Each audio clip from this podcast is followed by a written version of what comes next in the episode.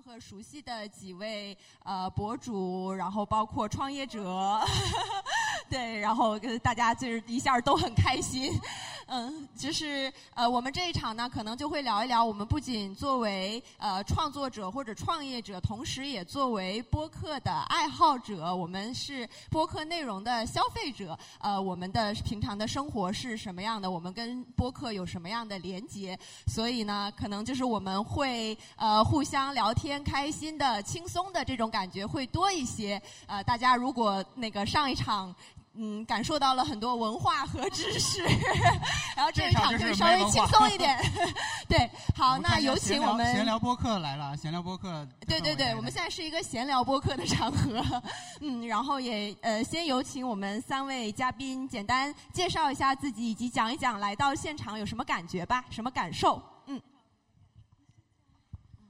就是刚才我们在台下也说了，就上一场这开场开的我们比较难接。嗯，是。因为，因为，但是我觉得也是一个比较有代表性的场景，就是现在流行的播客，可能它的类型上来说，可能我们是另一个类型的，所以我们可以带来这个风格，我觉得也不错吧。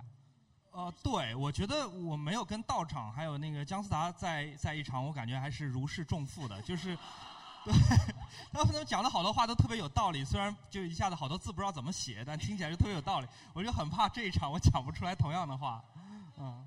还是有些紧张哦。对对对，但现在好多了。你看 C P P 坐在我边上是吧？对，放松和朋友在一起。嗯。猫柱老师感什么感受？一个只有两两千多人关注的 的博主，然后挺紧张的。总之就是，基本上大家刚才中场休息的时候，好多人都说：“哇，我是你的粉丝，然后找你合影。”然后就一直在挡到别人。那其实呃，三位可能我们这一场跟上一场主要的不同就在于，我们三位可能都呃是，如果是录播课的话，很多情况下是跟自己比较相熟的朋友，或者是聊一些自己生活中呃工作中的话题。呃，那其实也想问一问呃，尤其是 C B V V 还有小莫，就是你们在。跟朋友聊天的时候，呃，是怎样的一种谈话场，以及为什么会选择和自己相熟的朋友一起录播客？你先说。嗯。呃，我们录播客的朋友，其实刚开始录的时候是没有那么熟的。我们很多，我跟比如像文森特和小易，我们只见过一次，所以可能有一些共同的爱好和一些话题的基础，但其实对对方没有那么了解。所以我们当时其实甚至。有过一个担心，就是我们的这种对对方的好奇什么时候能够聊完？对，就现在一年多了，目前还可以啊，就还 还没有聊完，而且可以可以发觉，而且越发的熟了。对我其实，在别的博客里面聊过这事儿，我会觉得像这种半生不熟的状态，其实会更好一点，比完全熟的人，起码你们在录播客时不会一开始就上来很多很内部的这种梗，或者是需要很多背景才能了解的事情，但。总的来说，我们的关系是大家录的更多以后就会更默契。我们现在也没有任何的准备，没有提纲。虽然我们上一周因为是一个合作，所以做了一些提纲，但录下来效果其实确实好很多啊。但是我觉得我我们互相的信任就是不做提纲没有什么问题，可以做完这件事情。我其实呃，我做的很多视频是那种独白型的 vlog，对吧？就是对着镜头或者对着这个话筒把一段话讲完。然后那时候。我当我开始决定要做播客的时候，当时是另外一个故事啊，待会儿会讲我为什么要 做播客。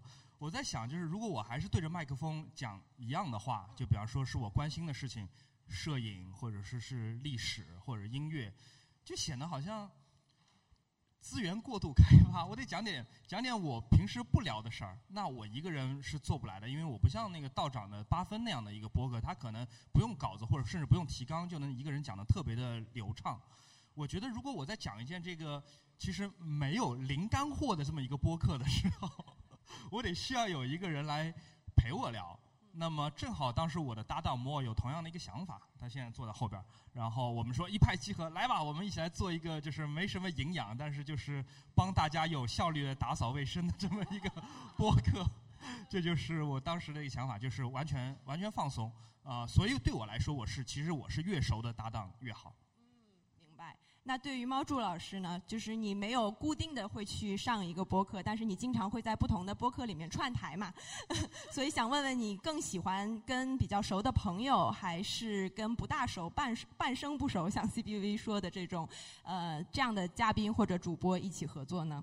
其实我都没有很熟，对，都没有很熟。然后对我来说，更多的来说就是公司没有推广预算，所以我只好不停是一个的省钱的方法。对，不停的上这种可以不要预算就可以推广的，对。然后嗯，基本上我现在就是我们公司的一个行走的推广资源吧，嗯，就是这样。明白，是给公司省钱的。说说一下公司，说一下公司。对对对，介绍一下你们公司。哦，我我们公司就是做那个二手买卖、二手交易嘛，然后最近要在那个安福路开店，你看又又开始推广。哎，对，多抓鱼的创始人猫柱老师，对，我第一次知道你们 app 就是在他们的博客知道的。对，我觉得特别感动。我们那个搬到上海的时候，我们在上海真的没有任何朋友，然后哦 CBVV 和特特还到我们办公室来进行了一场用户调研尬聊，抽抽书，然后赠送。我记得你们好像抽中了一本佛经，是吗？很大的一本佛经，也不敢怎么去处理它，就是 对不。敢卖，不敢再重新卖掉佛经。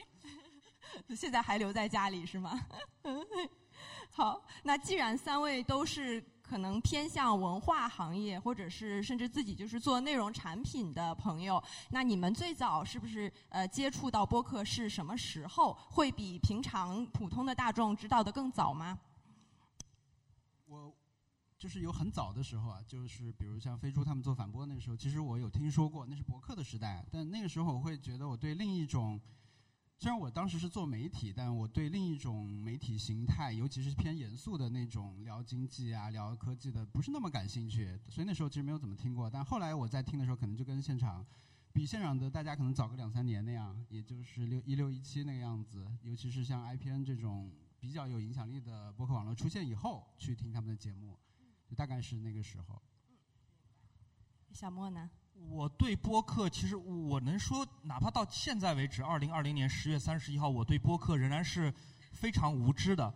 我知道我身边的一些朋友，比方说 FlyPick，他做反播那是很早的，可能是二零零几年的时候就在做了。他最早做 One Up 的时候，我都知道，但这个媒介对我来说就是说，哦，这不是我要干的。就好像你听说你有一个朋友在学冲浪或者在学什么跳伞，你就知道哦，好厉害。但是这不是我现在要干的。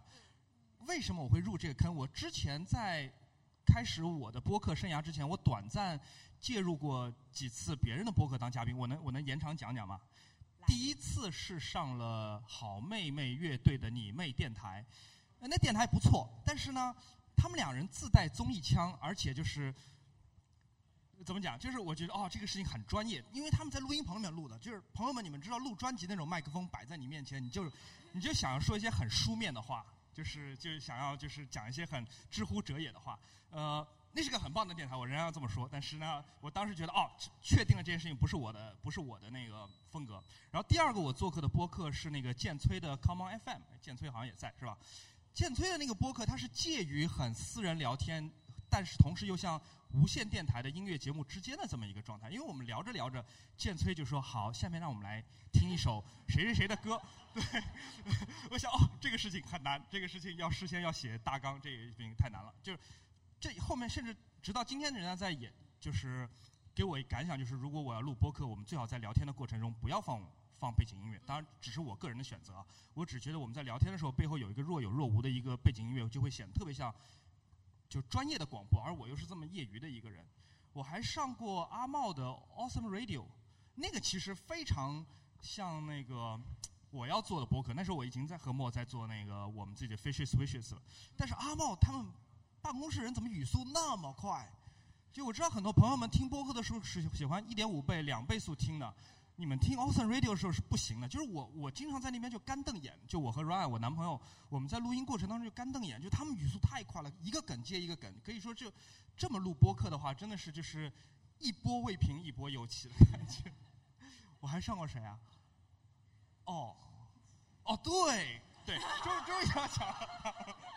不说都忘了。对，Nice try。当时他们四位主播嘛，有一位主播，我的朋友小易一直缺席，然后我我我呢又跟 CPV 讲过，就是我听你们播客的时候有一直在就是跳，感觉就我要插嘴，我要插嘴，但我只是听众嘛，大大家可能听 Nice try 都有同样的感想，就是想要插嘴。然后我终于得到插嘴的机会了，呃，CPV 说你要不来顶替，就是板凳球员上场顶替一下小易，顶替几期。那几期我真的觉得就是太爽了，就是我第一次打开麦克风，我就很很很开心，就是我要做什么准备吗？这个 show notes 我要那个先看一眼吗？我们有什么就是需要先事先那个对一下的吗？他们告诉我，特特跟 CPV 告诉我没有，就你就随便聊吧。后来发现他不是撒谎，他是真的随便聊。这个播客真的是就是零干货可言，这太强了。这也有有人能听吗？这这个果然听的人还不少。然后我想，哦，这我也可以做。这个就不再是冲浪或者跳伞或者是滑雪了，这就是邻居家的小孩有了辆自行车，你也想要，就这种感觉。然后这时候我就找了莫说，我们来做一个播客吧，我们来做个播客呢，但是最好讲点不是特别有料的事儿，我们来讲讲我们每周买了什么东西。这个我觉得在座所有人都能做的一个话题，对吧？然后这个 Fishes Wishes 就这么出来了。啊，就是这么一个故事。了解，所以其实你们两个做的播客都是那种没有提纲，然后大家比较偏闲聊式的播客，而且没有背景音乐，是的。对，就是有结构，但是没有每期详细的现在该说什么了，再具体再说什么。每个人要说内容，其实你没有太多预期。嗯，对我我其实就是刚开始做播客或者是串别人播客台的时候，也会被这个事实惊讶到，因为我本身是做电视节目嘛，然后新闻呀，然后呃像我们公司做的吐槽大会这一种，嗯，其实都是会有特别严密的计划、策划、台本这些东西。所以当我第一次去上播客，去上那个得意忘形，然后发现呃主播就跟你说，我们今天聊一个。关键词死亡，然后你就聊吧，你所有想聊的话题都可以说，但是呃，他不会预设给你我们大概要聊什么东西，然后你最好能讲到什么什么，或者对你有一个钱财，就是都是没有的，非常随意的开始。当时我就觉得说，哦，那这个事情我好像也能做，就是并不是一个特别难的或者特别高级的、特别阳春白雪的东西，对，就是是是属于咱老百姓的，嗯，对。所以猫柱上的这些播客，当时是有事先采访你，或者说有给你一个提纲吗？还是也是比较闲聊式的？这个真的呃说来话长，对。然后我最早接触的播客应该是我们家那边广播电视台的那种午夜情感夜话，这种算播客。我小时候特别喜欢听，然后每天都是一个失魂落魄的妇女打电话给那个主持人，然后他最后都会放《城里的月光》，我不知道有没有人听过 这个歌，我又很喜欢。然后我我我之前不知道，就是现在就是有播客什么的，然后。呃，因为我是一个喜欢看书的人，我我还是一个比较功利的，特别在意那个信息。接受速度的人，然后嗯，结果第一次有人找我去录播课，我就以为是情感夜话的那种的，然后去了之后，那个现场也的确特别特别正式。再再到后来，我我再参与一些别的播客，他们竟然就用了一台 iPhone 在那儿录，什么收音设备也没有，我就想，哇，这样也行，拓展了我对那个节目边界的认知。因为我以前也是做电视的，我然后我就跟你的感觉一模一样，因为我以前做综艺，然后。就是非常严密，然后非常严密的台本然后多少梗啊什么的，你可以不那么说，但你一定要写出来，对吧？然后我有一次就是因为早期上播客，我不知道播客竟然可以这么随便，我还跟那个那个那个 主播大吵了一架，说你们的这个 提纲怎么这么随便？我说作为一个内容工作者，前内容工作者不太能接受这个，对对对对，然后后来就习惯了。现在已经完全能够接受说，对对对对现现在就是没有问题也没有关系，提纲也可看不可不看吧，就是 不用看也没什么，随便聊都挺好的。嗯，正好说到，就是我们其实也是呃做，虽然都在文化行业行业，但是我们其实都有其他的正职工作。就比如说像小莫和 CPVV 是呃 vlogger，做更多影像化的呈现。然后像猫柱其实一直都在跟书跟文字打交道。那你们觉得就是这一种音频的介质和你们所熟悉的这种表达介质之间的区别和差异在哪里呢？嗯，我先说吗？哎呀，都没没准备好，一下子聊这么学术的话题。首先就是我觉得播客对于我的魅力啊，不是对于观众，不是对于听众的魅力，只是对于我一个说话的人的魅力来说，呃，我在播客当中是保留我所有所有使用口语语言的瑕疵的。我有时候觉得这些就车轱辘话还挺挺有魅力的。就我在里面嗯啊啊，包括我们另外一位。主播搭档莫，他也是说话说嗯啊啊，但是我觉得观众就有点像上一场嘉宾们讲的，就我们听众们能听得出来说我们在在思考、在判断、在纠结，特别是当我们在考虑一样东西太贵了，我们想买买不起，但是还是想买的时候，就是你如果很果断的告诉他们说好，我那个今天就给你安利这个东西有八大要点，一二三四五六，就是八个说服你买它的理由，那这个播客就很像淘宝直播了。对，如果我们像真人一样，像。听我们播客的所有的朋友一样，在这过程当中是有是有纠结、有判断的，或者当我扔出来一个问题的时候，他是不能立刻给出观点的倾向的时候，我觉得他会更像是一个，不是更像是就是真人，我们就表现的就是像像真人一样。这个在视频或者在文字里面是完全没有这些空间的，因为有的时候沉默也是信息。嗯。就一段，就他们经常有嘛，四个主播一句话也不说，但。淘宝淘宝旺旺淘宝旺旺提示一也是信息。对对对对，就是，就这个是很好的，而且我当然我不是说我一定要刻意很轻松，因为我知道大家听播客的时候确实是会做家务的，对吧？你们有人听说过我们录播客的时候也是在做家务的吗？就是因为我们真的没有用专业设备，我们通常我们就是拿那个笔记本 Mac MacBook 的那个笔记本来来录音的。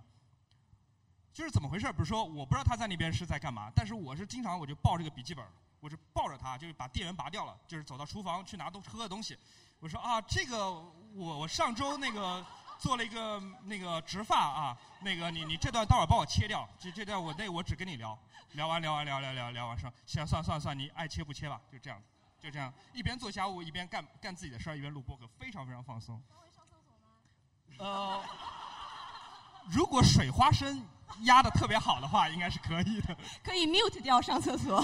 对，我们我们有那个主播是剪播客的时候做家务，一边剪播客一边做家务，一边拖地听，哎，这有个剪辑点，赶紧跑过去，切一下，按 B 切一下。那 C B V，我我觉得其实对我来说最大的区别是我的工作状态。我如果做视频的话，我基本上是我自己做嘛。就是没有协作者，大部分时候，呃，但播客是一个协同工作，所以在协同工作里面可以最后又做成像一个人做那么随性。我我其实之前也没有想到，我也会觉得有提纲什么会好一点，但大家看来都都觉得这样是可以接受，所以我这边还是存在这种，我在比如我说一些话的时候，我会在意说这个事情是之后是别人要来处理的，那我不要把它在这边太繁琐，我就就是考虑一下别人这样，然后。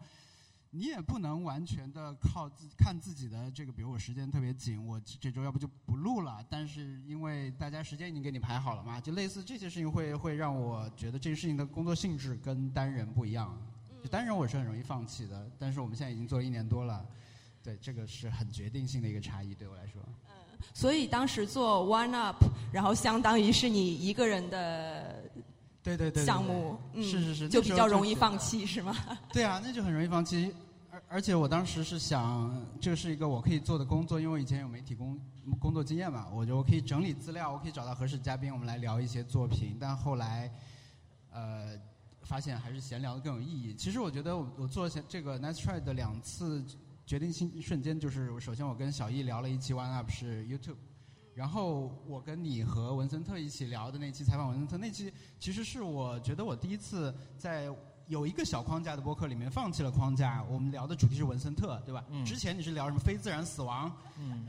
就是 YouTube 什么，就是类似这种很传统播客的样子。是一个话题，你可以围绕它做功课。但是文森特我们没办法做功课，我们就让他在那里讲。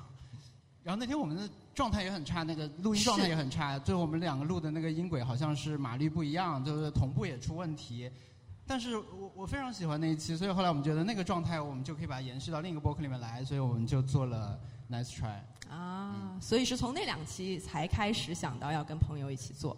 对，那个我第一次跟文森特聊这个事情是在你们山羊开幕的时候，就山羊是一个可以看脱口秀表演的地方啊，在上海。对，就是在那里，反正我们在那里，我跟他聊了那，他给我拍了一张照片，我在你们的舞台上，我手比了一个四，就是我们会有四个人。对，所以这种这种小的瞬间其实挺有意思的。特别理解，嗯，嘿，毛主老师，嗯，你会，因为我知道你之前可能发表过观点，包括你刚刚说的，说呃，音频的内容和文字性的内容比起来，它可能效率没有那么高，或者说呃，他们之间还是有比较明显的差异的。你能大概说一说你是现在有变化吗？你的想法？其实我我最熟的媒介是是直播，就不是不是现在淘宝直播这种直播，就是以前电视的那种直播。因为我我第一份工作就是一直在做这种大型的直播活动，就例如说像什么赛事啊、颁奖礼啊、演唱会啊这种，就是你现场要有很多很多观众，然后你上台整个人要。调整好的，所以刚才那一场姜思达讲的很多，我都很有，所以我当时有一个点已经被他讲了。对我，我当时觉得上播课对我来说最好的一点就是不用化妆，就你不用想穿什么衣服、化什么妆，然后也不用减肥，这个是最关键的。对，因为我我之前刚刚创业的时候，那个时候还形象好一点，然后就想可以去上一些视频节目啊什么的，然后后来就开始爆胖，就是整个过劳肥，然后。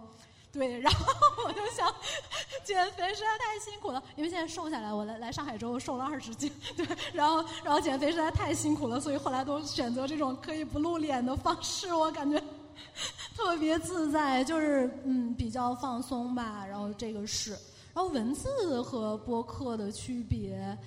嗯，我我我觉得这也想到一个这个感受，就是我我我我觉得是今年，哎呀，很大的一个被打脸的事实，就是今年三月份的时候去极客做分享，然后当时还不知道他们要上线小宇宙，就问我怎怎么看播客啊什么的，然后我就说了一大堆，哎呀不太看好，不太明白，然后之类的，然后后来成了小宇宙的忠实用户，然后经常在上面每天都在看首页推什么了，然后点一点点一点，就特别不好意思。对，然后我后来发现了一个这个里面就是文字，你可能看。看的是思想，但是声音你可能是看的是看，嗯，有点奇怪，就是是那个真人，就是那个真人非常重要。我基本上听播客的时候不想去听任何的观点，因为观点中我为什么不要去看书？我就特别喜欢一些人，他是活人的，然后跟你不一样的。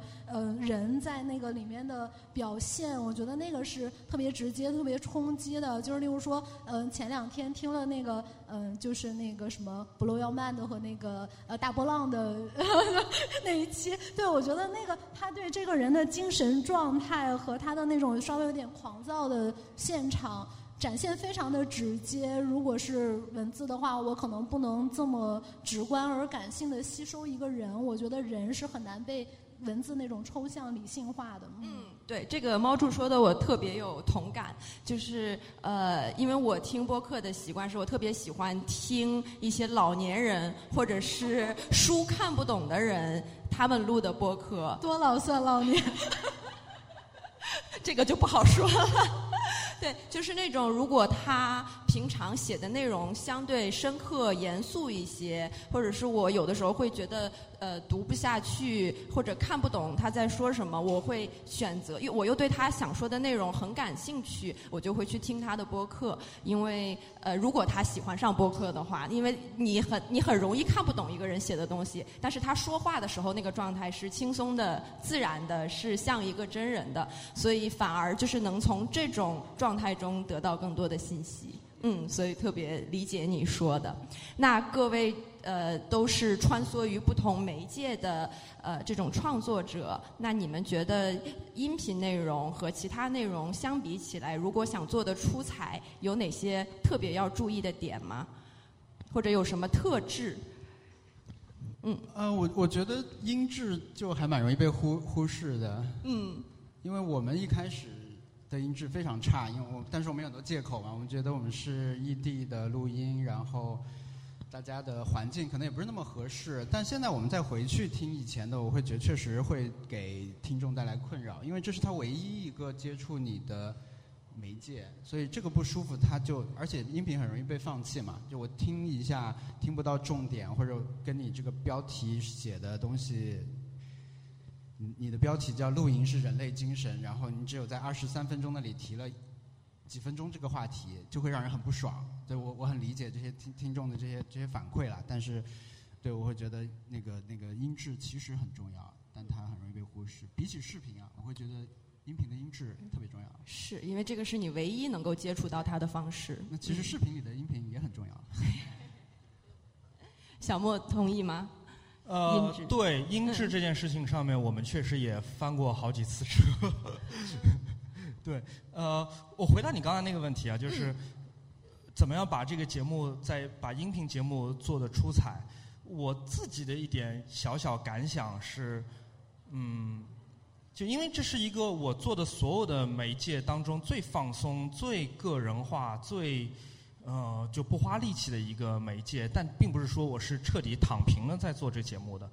我注意到有很多就语言类的，无论有没有视频，比如淘宝直播或者说是播客，它往往就会在有一些字词上面是会让人觉得这个主播或者这个播客主播显得有点不真诚。我不知道是不是我自己那个吹毛求疵啊？我我有时候看李佳琦直播，我就在想说，李佳琦对着镜头，他当然可以非常习惯的叫他的观众说“亲美”。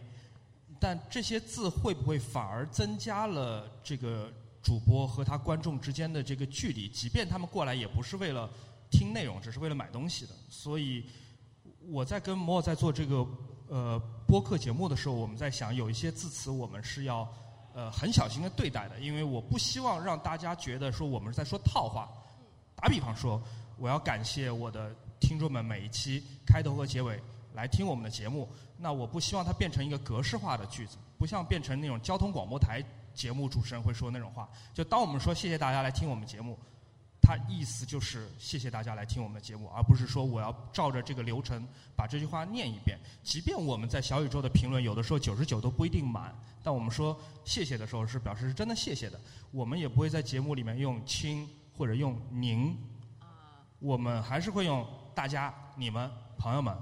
就非常口语化的这个字词，我希望也不是为了让节目变得更精彩，只是希望它更接近于我跟摩尔两个人之间说话的感觉。大家都在说听播客的时候，像是客厅里面有人在说话。嗯，这两个人他们如果在客厅里说话的话，他就不应该叫你您或者亲什么之类的。而且，既然这是一个这么有让大家有沉浸感的一个内容的一个形式，至少我们播客是这样子啊。那怎么能增加插嘴的机会？这就是我之前听 Nice Try 的时候我的感想，就是说这几个人我都认识啊，我这个话题我特别想插嘴。那我们确实不可能在节目当中去接入什么听众的这个电话，是吧？因为我们也是录播的嘛。那我们之前我们就会有很长的篇幅来回答朋友们的问题，而且问题千奇百怪的。我尽管会鼓励大家问一些，比如说跟设计或者说。呃，跟消费或者相关的问题，但有时候大家就是会问一些就是其实跟节目没什么关系的问题，我们也尽可能能回答，只要好觉得好玩儿这样的话，呃，不一定帮很大的忙，但至少让大家能够就插插嘴啊。而且我他好像有过一个节目构想，就是在在这个节目之前，就是说每次接一个电话。呃，不是，就是我每次想接十个电话，当然在接电话之前要征求对方就是录音的这个许可。嗯。然后我这个播个播客的名字就可能就要十个电话，就每次我就跟陌生人聊十分钟，每人一共一百分钟这样子。嗯，明白。但为什么播客的名字都四个字？十个电话。对对对。鱼的许愿，忽左忽右，天书广播，为什么？Why？是从易烊千玺开始的，四字容易红。是的，嗯，好，那哎，我特别同意，嗯，我想说一下接电话那个，我记得我有一次坐出租车，然后听了一个上海的交通台的一个节目，然后那个主持人就是无论你有什么事情都可以打电话找他，然后那个主持人可以一秒钟找到，就是他可以马上命令自己节目组的人说，现在就给我拨打某某小区物业的电话，找他们经理解决这个事情，特别毋庸置疑。然后当对方就经常因为那个主持人很强势嘛，然后。有的时候，呃，其实对方解决不了这个问题，或者再再再说一些呃理由，可能是这个投诉的人不好，或者怎么样。他说我不管，总之这个问题今天就要得到解决。好酷哦！对，那个节目特别有意思，我就是坐堵车的一路一直在听，然后后来那个主持人发现是自己弄错了，的确是投诉的那个人。有问题就开始用同样的语气在抨击那个投诉的人。这个好像真人秀，哦，对，特别逗，对，特别有故事感。小莫说这个电话的这个，我也想起美国有一个我特别喜欢的播客叫 Reply All，它其实也是呃有一个环节，就是会接听众的电话，帮他们解决各种互联网上的技术难题，或者是 对有什么技术难题？比如说我什么十年前买了五个比特币，现在找不着了，好难。对然后他们就真的会找到当时他帮他找当时买比特币的平台，然后那个平台好像就已经倒闭了，然后又去找那个平台呃 CEO 之前的一个朋友，然后就是通过各种各样的关系，然后就是一个是呃帮人解决技术问题的，然后再有一个他们喜欢做的就是嗯，当他们我想想 reply all。呃，就是接很多电话，帮他们去解决一些他们生活里的谜题。嗯，就是为什么我之前我去年圣诞节写的一首只给我朋友听过的歌，却上了什么 Kansas Radio？就是为什么？到底是从哪个渠道流出去的？就是会有一些阴间的故事。嗯，所以就是，嗯，就是很像免费的客服是吗？就是帮所有对对对对对。他甚至那个名字就叫 Super Tech Support，对，就是真的是有一种我在帮你解决技术问题的感觉，像苹果客服，嗯，Genius。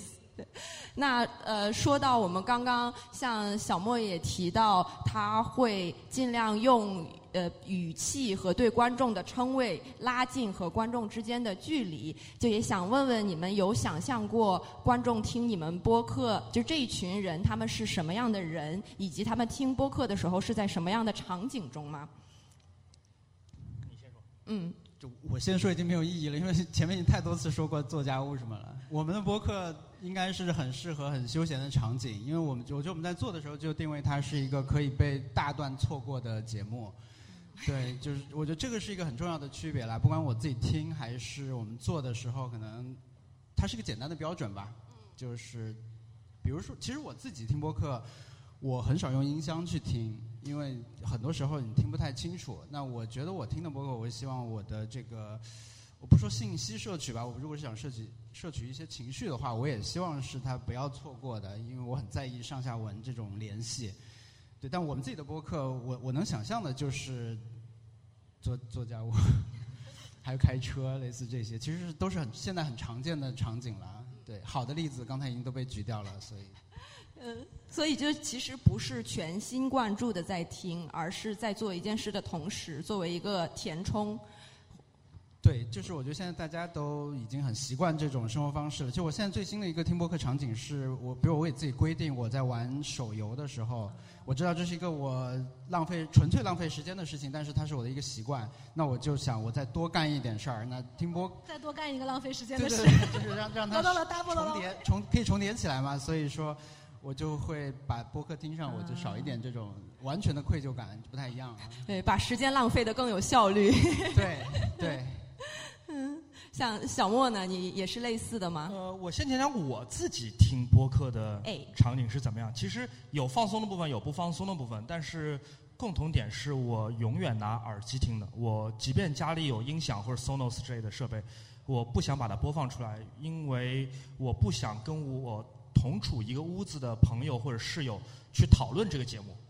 就我就我就想自己听，我就想就是我要插嘴，我就心里默默插嘴。但是一旦跟别人讨论，我就有可能会错过里面有一些信息。但是有一些播客你确实可以呃睡觉前再听的，因为我其实我有挺严重的那个睡眠的问题，我挺喜欢就是听着一个播客然后就睡着，然后这个耳机就一直自然耗尽电到第二天早上起来没电为止，就是这个是我挺舒服的一个状态。但有一些播客是不能这么听的。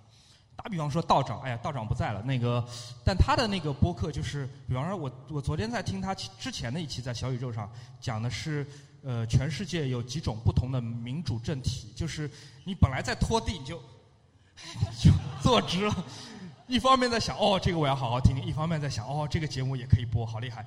然后还有就是有一些节目，它其实也是闲聊类的，就我不知道大家有没有听听过有一个播客叫做天书广播。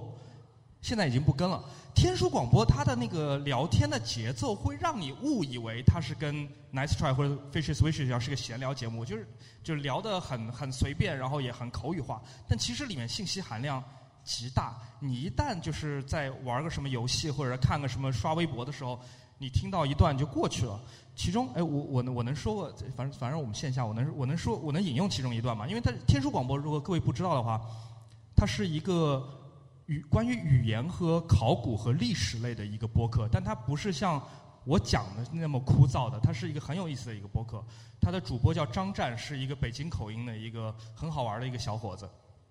他有一次邀请来的一个嘉宾是专门研究南岛语系的，就是像马来、泰语、柬埔寨、老挝、越南这些。然后他里面讲到其中有一个典故，这典故真的太好笑了。但我当时在出租车上差点错过这一分钟。他就讲到马来西亚有一个语言学家，大概是这意思啊。马来西亚有一个语言学家，他在论证就是马来语和汉语之间并不存在呃字词同源的这个呃关系，但是这个。这个论论论证是有是有争议的。他举的一个例子是说，这个马来学家马来语学家他写了一篇文章，他论证说，比方说有一个非常基础的词，呃，在马来语里面，女性的生殖器的发音是叫 big，但是他的语言里面，他对汉语当中女性生殖器的音译，他选择的是阴道。他说，那你看汉语发音是阴道，马来语的发音是 big。所以当中不存在任何的关联性。然后在这段时候，张战和他的嘉宾在播客里面就笑成像神经病一样。然后之前的那一分钟我都没听到，我听到他们笑成神经病，我就知道肯定有个什么事儿发生了。就是我不可以在听着播客的时候做家务的。然后还好有倒转十五秒、十五秒、十五秒，我把那四十五分钟、四十五秒听了一遍，我觉得这很有意思的一个一个播客。嗯。啊，所以在听这一类播客的时候，我会尽可能就。全神贯注一些，因为我稍一不注意，可能就会错过一些什么东西。所以你大脑里面是有一个分类的，就是有的是可以分神的，有的是必须全神贯注。有有的是可以做家务的，有的是就是它当中不会有大笑，或者是突然之间音量变得很大，是可以睡前听的，就是道长的这个这个八分。它当中不会突然间怪笑的，对吧？不会因为说马来语的这个女性生殖器称谓而怪笑的，所以这个是可以睡前听的。呃，Nice try，我觉得可以干活时候听的。然后，对，太不那么分类，三个场景，就分的特别细分。跑步的很难挑，因为我定的好多都是会笑的那种，所以我就没办法跑步。但是有很多听众会说是跑步听我们播客。嗯，我我我觉得可能是我们做的还不够好，还不够好笑。对，嗯，跑步的播客应该就是可能偏知识型一点的，我也很难想象什么样的适合跑步。嗯。例子不太好举了，但是我觉得是幽默感少一点，然后，但是我觉得那种给你激励的那种播客挺适合的。啊，鸡汤型播客。鸡汤嘛，就是你说的一点，就是你们你们会在播客里面说鸡汤吗？没有哎，这是禁用词对吧？呃，没，这不这这可以说，就如果我们我们私下场合能说的词，我播客里就能说。啊，嗯，鸡汤我肯定可以说的，我甚至可以就是讲很多谐音梗。就 什么叫甚至？没关系，他有他有他有治理谐音梗的经验，非常高兴。是。嗯，那猫柱老师一般听播客是什么样的场景呢？我都听我自己的播客，就是我上过的播客，对，听一遍，因为我以为我自己展现出了智慧和和和和非常大的胸怀，我就在想说大家是不是这样评论的？结果一点开评论都说哇，太好笑了。我想到底哪里好笑？我要听出来到底哪里好笑。对，然后就聚精会神的在听着自己 上的播客。对，嗯，后来有一个什么场景，好像没有办法同时做两件事。我就是听播客的时候，就是在发呆，在在听播客。我一旦在做别的事情，我就没有没有在听那个播客。然后骑自行车，嗯，对，来上海之后，我就想到为什么我开始觉得播客可有可无，因为我在北京。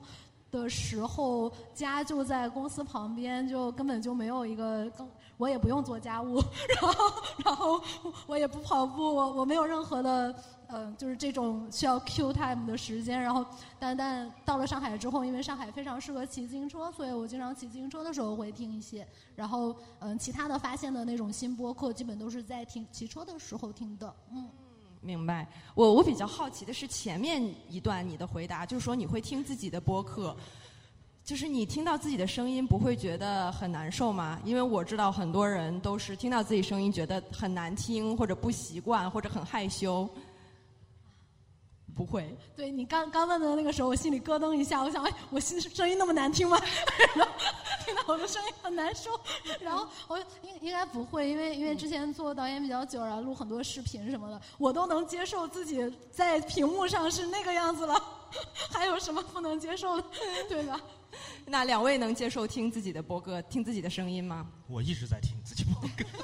对我，我们做视频、剪视频，你得不不断的去听，不断去剪，就这个已经早习惯了。其实我想说的是，我的一个收听习惯，就像猫柱这种，他们自己不做播客，但上了一些播客做嘉宾的情况，其实我我会把他们上的节目都都听完，基本上就就叫所谓的谁谁谁宇宙嘛。嗯。对，就最明显的是史蒂芬宇宙，我基本上听得很全。姜思达只上过一个，所以也也听得很全。猫猫柱如果今天不来，我可能也会说猫柱，但是我可能听得不全，我怕他考我。对，就是我觉得听史蒂芬的播客会给我一种怎么说呢？可以是一个可以整理出来的经验。就是比如我我私底下我也认识史蒂芬，我也跟他一起聊过天、见面，然后我有他朋友圈。就是在他所有输出的类别里面啊，他的视频、他的微博、他的朋友圈、他的文字，所有的东西，包括他在景乐的微博里面是另一个人格。但我觉得听他的播客是最 性价比高的。就是那个那个容量，只有这个容量，这种这种题材最适合他来做他的输出。我觉得其实可能很多人都是这样的。所以刚才回到刚才有一个问题啊，就是说怎么把播客做好这个事情，我会觉得现在很多朋友做播客，可能自己一个人或者两个人去聊天，我会觉得你可以多找一些你身边的人一起把他拉过来一起玩。这个不光是对可能对你们节目会有一个提升，重要的是。那我经常说一句话，就是适合做，就是我们身边能说的人，或者他有储备，他有某某一方面的经验的人，其实很多。但是对话的对方经常会回过来一句，就是但是适合做播客的人不多。那我觉得这个是错的。就其实他们只是没有需求做播客，他们没有这种输出的需求。但你把他拉过来一起玩，会，就算你这个播客最后可能你很难持续的去。去输出或者更新，但你至少这一次，我觉得你跟他的聊天会很有收获，或者这一期可能就会成为一个很好玩的内容。嗯，对，特别同意，就是前面说史里芬的那个部分，因为我们车间访谈也有采访过史里芬，他来做嘉宾，他是一个超级适合上播客的人，对他就是呃对很多事情观察的非常细。然后他的表达也是很有条理、娓娓道来，同时又很好笑的。他的观察的角度跟其他人不大一样，所以哪怕是非常生活、非常日常的东西，也能被他看出一点魔幻来。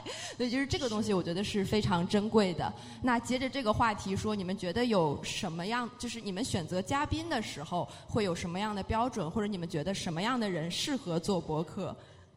嗯。我先纠正一下，那个我们 n a s r 其实是没有嘉宾的。那个以前熊小莫来是相当于是代班的性质，对对对，我们我觉得都是主播。对对对，他是临时客串的主播。我觉得我们那个氛围还挺难，挺难去再加一个人做采访的这种。嗯，对。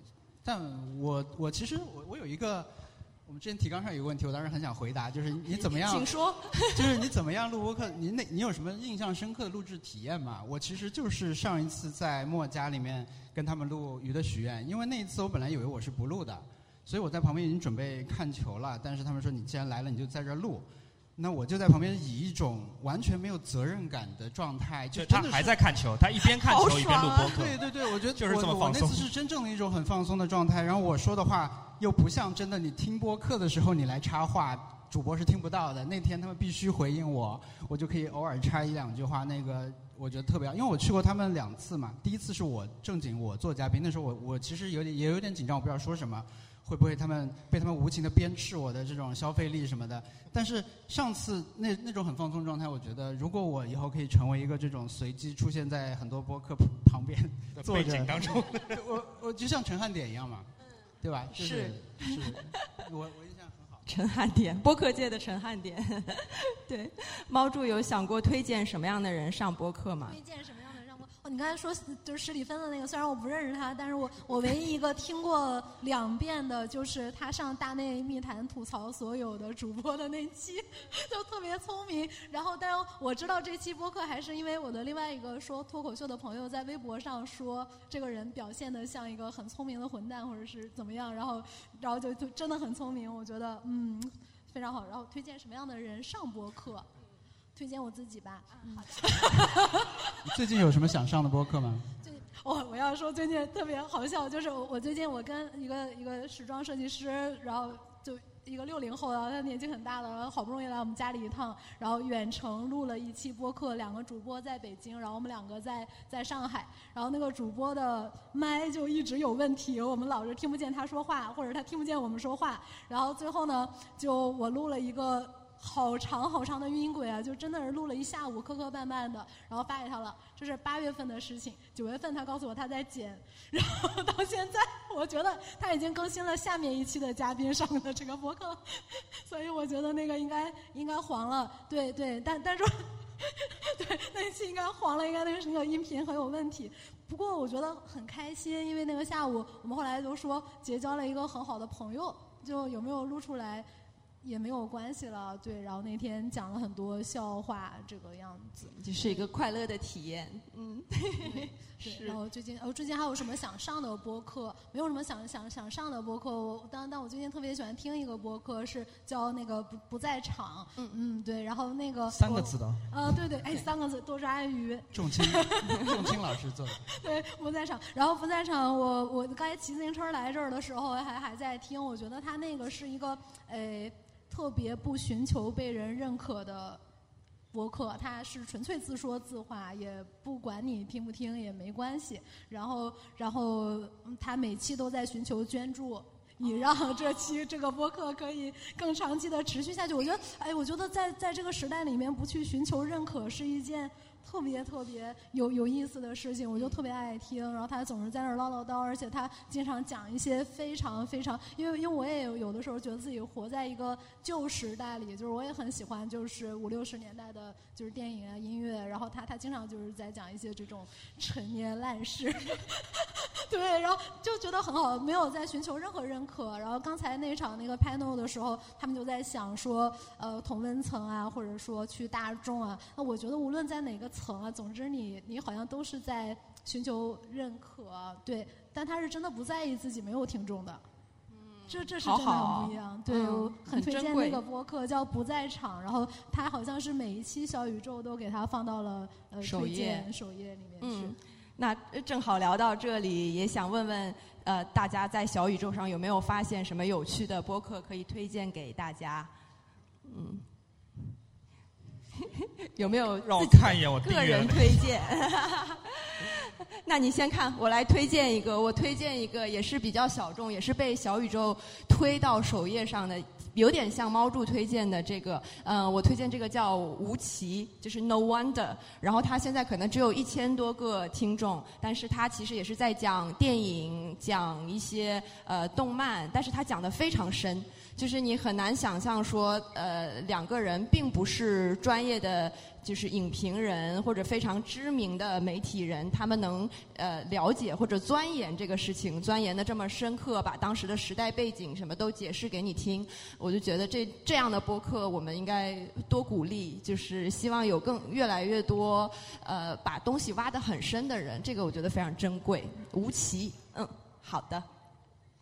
呃，小莫找到了吗？就像刚才说的，因为我是挺外行的，我可能听的播客大家都知道啊。但是呢，呃，我不是那种像看美剧一样的心态，好像有一个什么新的剧我就一定要看，因为这个事情陪伴感很强。呃，这个是我的订阅页面，里面有十个 logo，就是小小 logo。我点名一下啊，呃，Nice Try 最近更新了，外行看热闹，这个已经有三个多月没有更新了。呃，High Hanging Fruits。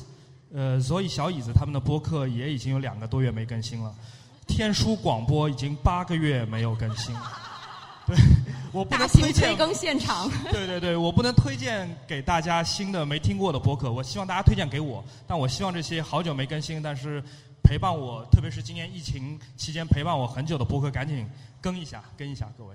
好，真的是催更现场。嗯，C B V V 老师呢？我有，我其实现在听新的播客很少。呃，我在那个，我现在因为我有其他的工具，也会听一些有有一个订阅列表，但我在小宇宙发现的播客是谐星聊天会。对对对，然后这个是我。我觉得这个播客对我来说有一个特别的收听体验，就是我在疫情中间的时候找播客，找到他们来听了一些，然后往回听了一些，但后来他们也没有办法正常录制了，因为他们是现场录的。但后来等他们恢复更新以后，我听的反而就没有那么，好像我对他们的需求就降下来了，因为别的播客可能也回来了。对，所以这个我会听。然后去现场，其实我哦不在场，不好意思，去现场是杨一做的啊。不在场，其实我也听了一些，因为仲青老师我们之前也有认识啊，他在集合的节目我们也听，对，下下来，就我是你们老听众了，对，那个，但我听他第一期的经验特别有意思，因为他第一期是讲了竹内玛利亚的那个《塑料树》那首歌嘛，这首这是一首很很老的歌，但是去年突然在 YouTube 火了，特别火，他分析这件事情，然后我就跑步的时候开始听这首歌，然后他就说，你们最好是听过这首歌再来听这个，不然你不知道我在讲啥。因为他会把这个歌的谱什么都拆一遍，然后来讲一些跟现在的编曲，就 City Pop 跟现在他最后是 Pop City Pop 到底是怎么一回事儿？他讲的是这个。那我当时不想停下跑步，我也不想去切换，就是我对他第一印象就是你怎么你不能放一下吗，对吧？你不能让我们听，因为他后来好像还真放了一些歌嘛。我想你别的歌能放，这为什么不能放？对，对，是这样。然后对钟青老师做的很多节目也很值得推荐，他聊全游那些。包括呃那个 Better Call Saul 什么都都挺好的，我觉得我是那种会追着嘉宾或者主播去听的，然后他们的节目我可能未必会全部都听，就是可能会挑还是挑话题，对，因为我整个的播客收收听量现在其实不高。嗯嗯嗯。说到挑话题，其实我也很同意，就是说，很多时候大家都在推呃求推荐播客或者求推荐主播，但是其实我觉得播客是一集一集的听的，就是有的时候一个大的播客节目，它可能里面有三四集是特别值得推荐的，就是它可能不像呃像音乐专辑那样有完整性，就是你必须呃一张碟都听完，反倒是有的时候有针对性的，根据你喜欢的话题或者那个话题他们特别擅长聊得特别好，那样子。听可能是更方便的做法。嗯，好，那我们今天分享就差不多到这里了。非常感谢各位老师很精彩、很真诚的分享。两位请，两位请。嗯，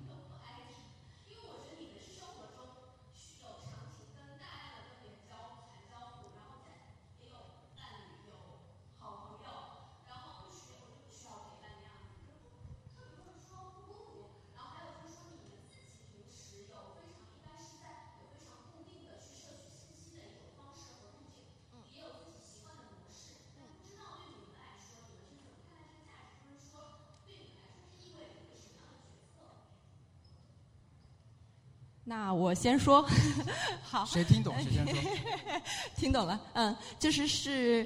嗯，我之前去上即兴的表演课，然后呃，表演课老师说了一个话，让我印象非常深刻，说现代人大部分已经都退化成视觉动物，就是人其实是有五感，但是其他的感都我们都不大去用它了，或者我们很少主动的去感受它，包括触觉呀、听觉呀这些东西，呃，我们都一直在看电影，包括看书去摄取信息，呃，我们就是所有。接受刺激的方式和理解他人的方式，几乎只剩下了视觉。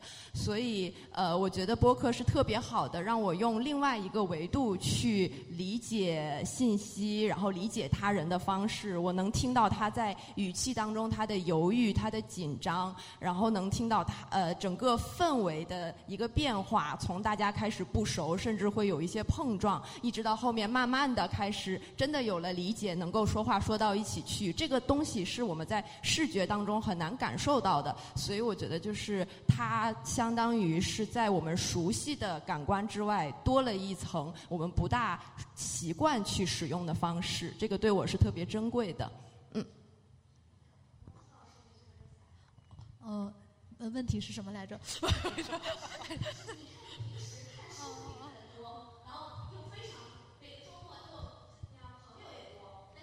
没有朋友。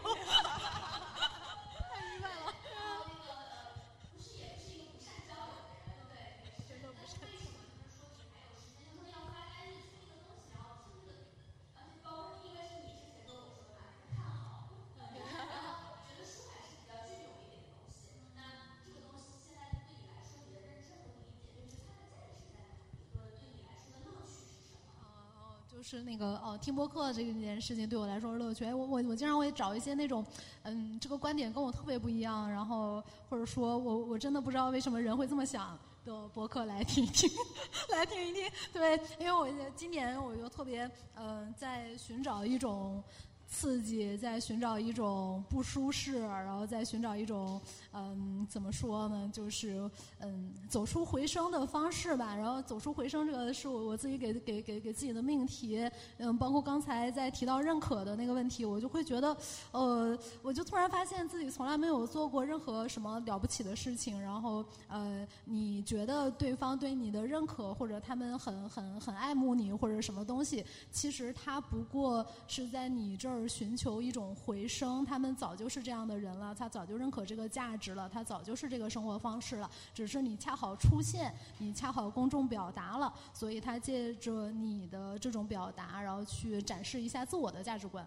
对，就实际上你没有对任何受众做任何改变，没有做任何事情，然后所以说我就嗯，在今年的时候，我就特别希望找一些是没有回声的地方。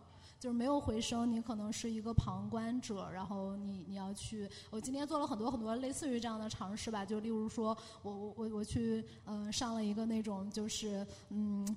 就你你想象的，可可能就比较中年油腻的那种企业加班，然后呃，然后尝试坐深圳到东莞最慢的绿皮火车，就就没有没有在坐像大家这样穿戴整齐的人会坐那个车的，对对，因为那个那个车深圳根本没有人上车，都是从。东莞上车全是厂工厂妹，然后嗯到湖南株洲，因为都是湖南、江西那边会去东莞打工的人，对，然后嗯包括昨天尝试不坐高铁，而是坐嗯地铁到昆山，坐地铁，但是大家可能不知道十一号线坐到头坐到花桥站，你就到了苏州昆山了，对啊，然后你在花桥站的提前两站就会上来一群西装革履的链家中介问你。花桥的房子了解一下嘛，一万平一万块一平，一万块一平，就类似于这样。然后最有意思的是，我在想说，哇，这获客成本好高，你还得买地铁票。结果他上来了之后，十个问询有一个转化，我觉得还挺牛逼的。对，但是今年就大概陷落在这些事情里。然后今年呢，公司招了很多的那种年轻人吧，就对我来说是是，但我自己也很年轻了。然后，但我我觉得更年轻一点的人吧，就刚走走入社会的人，我会发现，嗯，小宇宙里面的很多的嗯主播也好，然后听众也好，他其实跟今年加入我们公司的这些年轻人，呃，从年龄到背景都非常的相似相似。我我我我理解为，嗯，九五。后出生的，在国外接受过通识或者文科教育，然后家庭背景较为优越的，特别喜欢自我表达的一代年轻人，对我特别想听听他们的表达和和和我们那个时候的表达。对我们那个时候的表达就是就是迷笛、草莓音乐节、Pogo。撞，就类似于像这种，对。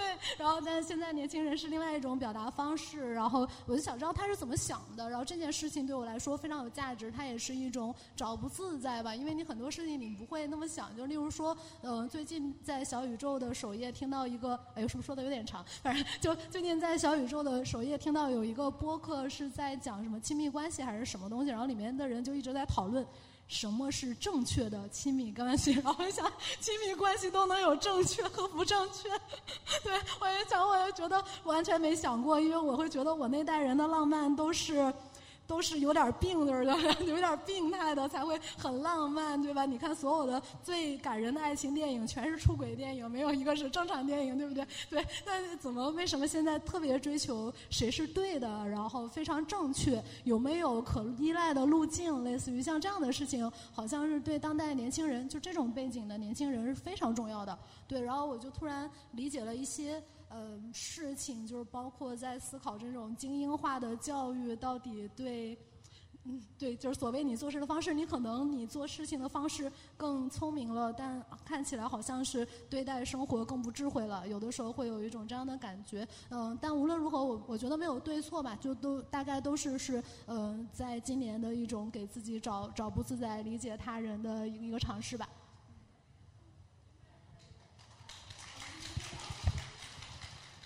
问问题是什么？没有没有，我每个人都要问一遍。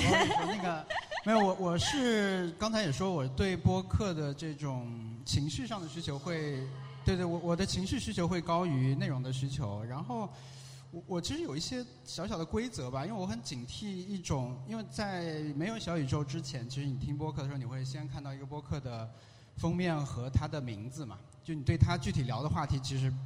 是次次要的信息，但是在小宇宙你是单集的形式接触到的，所以我其实，在这种环境下，我会非常警惕这个标题同样可能会出现在一个微信公众号里面，这样的内容对我来说，我会自动的屏蔽它，呃，这是我的一种习惯。然后，可能我觉得同样是情感需求，比如说我我是一个看足球的人，我花很多时间看足球，我偶尔就会需要去听一些跟足球相关的播客，但是我也不一定全听，但我会觉得这些人他们。他们的价值就是他每期都在做，但我需要的时候可以去取用。就比如这场比赛，我觉得没啥好听的，我不想不想知道别人怎么想，我已经有一个坚定的想法了，我就跳过。但有一场我觉得好委屈啊，我也想找一个听听他们怎么来诉苦，来来表达这些情绪，我就会去听。对我，我觉得我还蛮自洽的吧，我就不太在播客里面想需要得到太多的信息和干货。我们录播客的时候可以就可以了解到很多干货了，就比如说。新的 iPhone 的外壳，那个是多孔疏松氧化铝，它不是烤漆，对吧？就这种，就我们录的时候可以学到，但是听的时候就不必了。就很多这种小的情绪，我我会更需要。问题是什么？没没开玩笑的。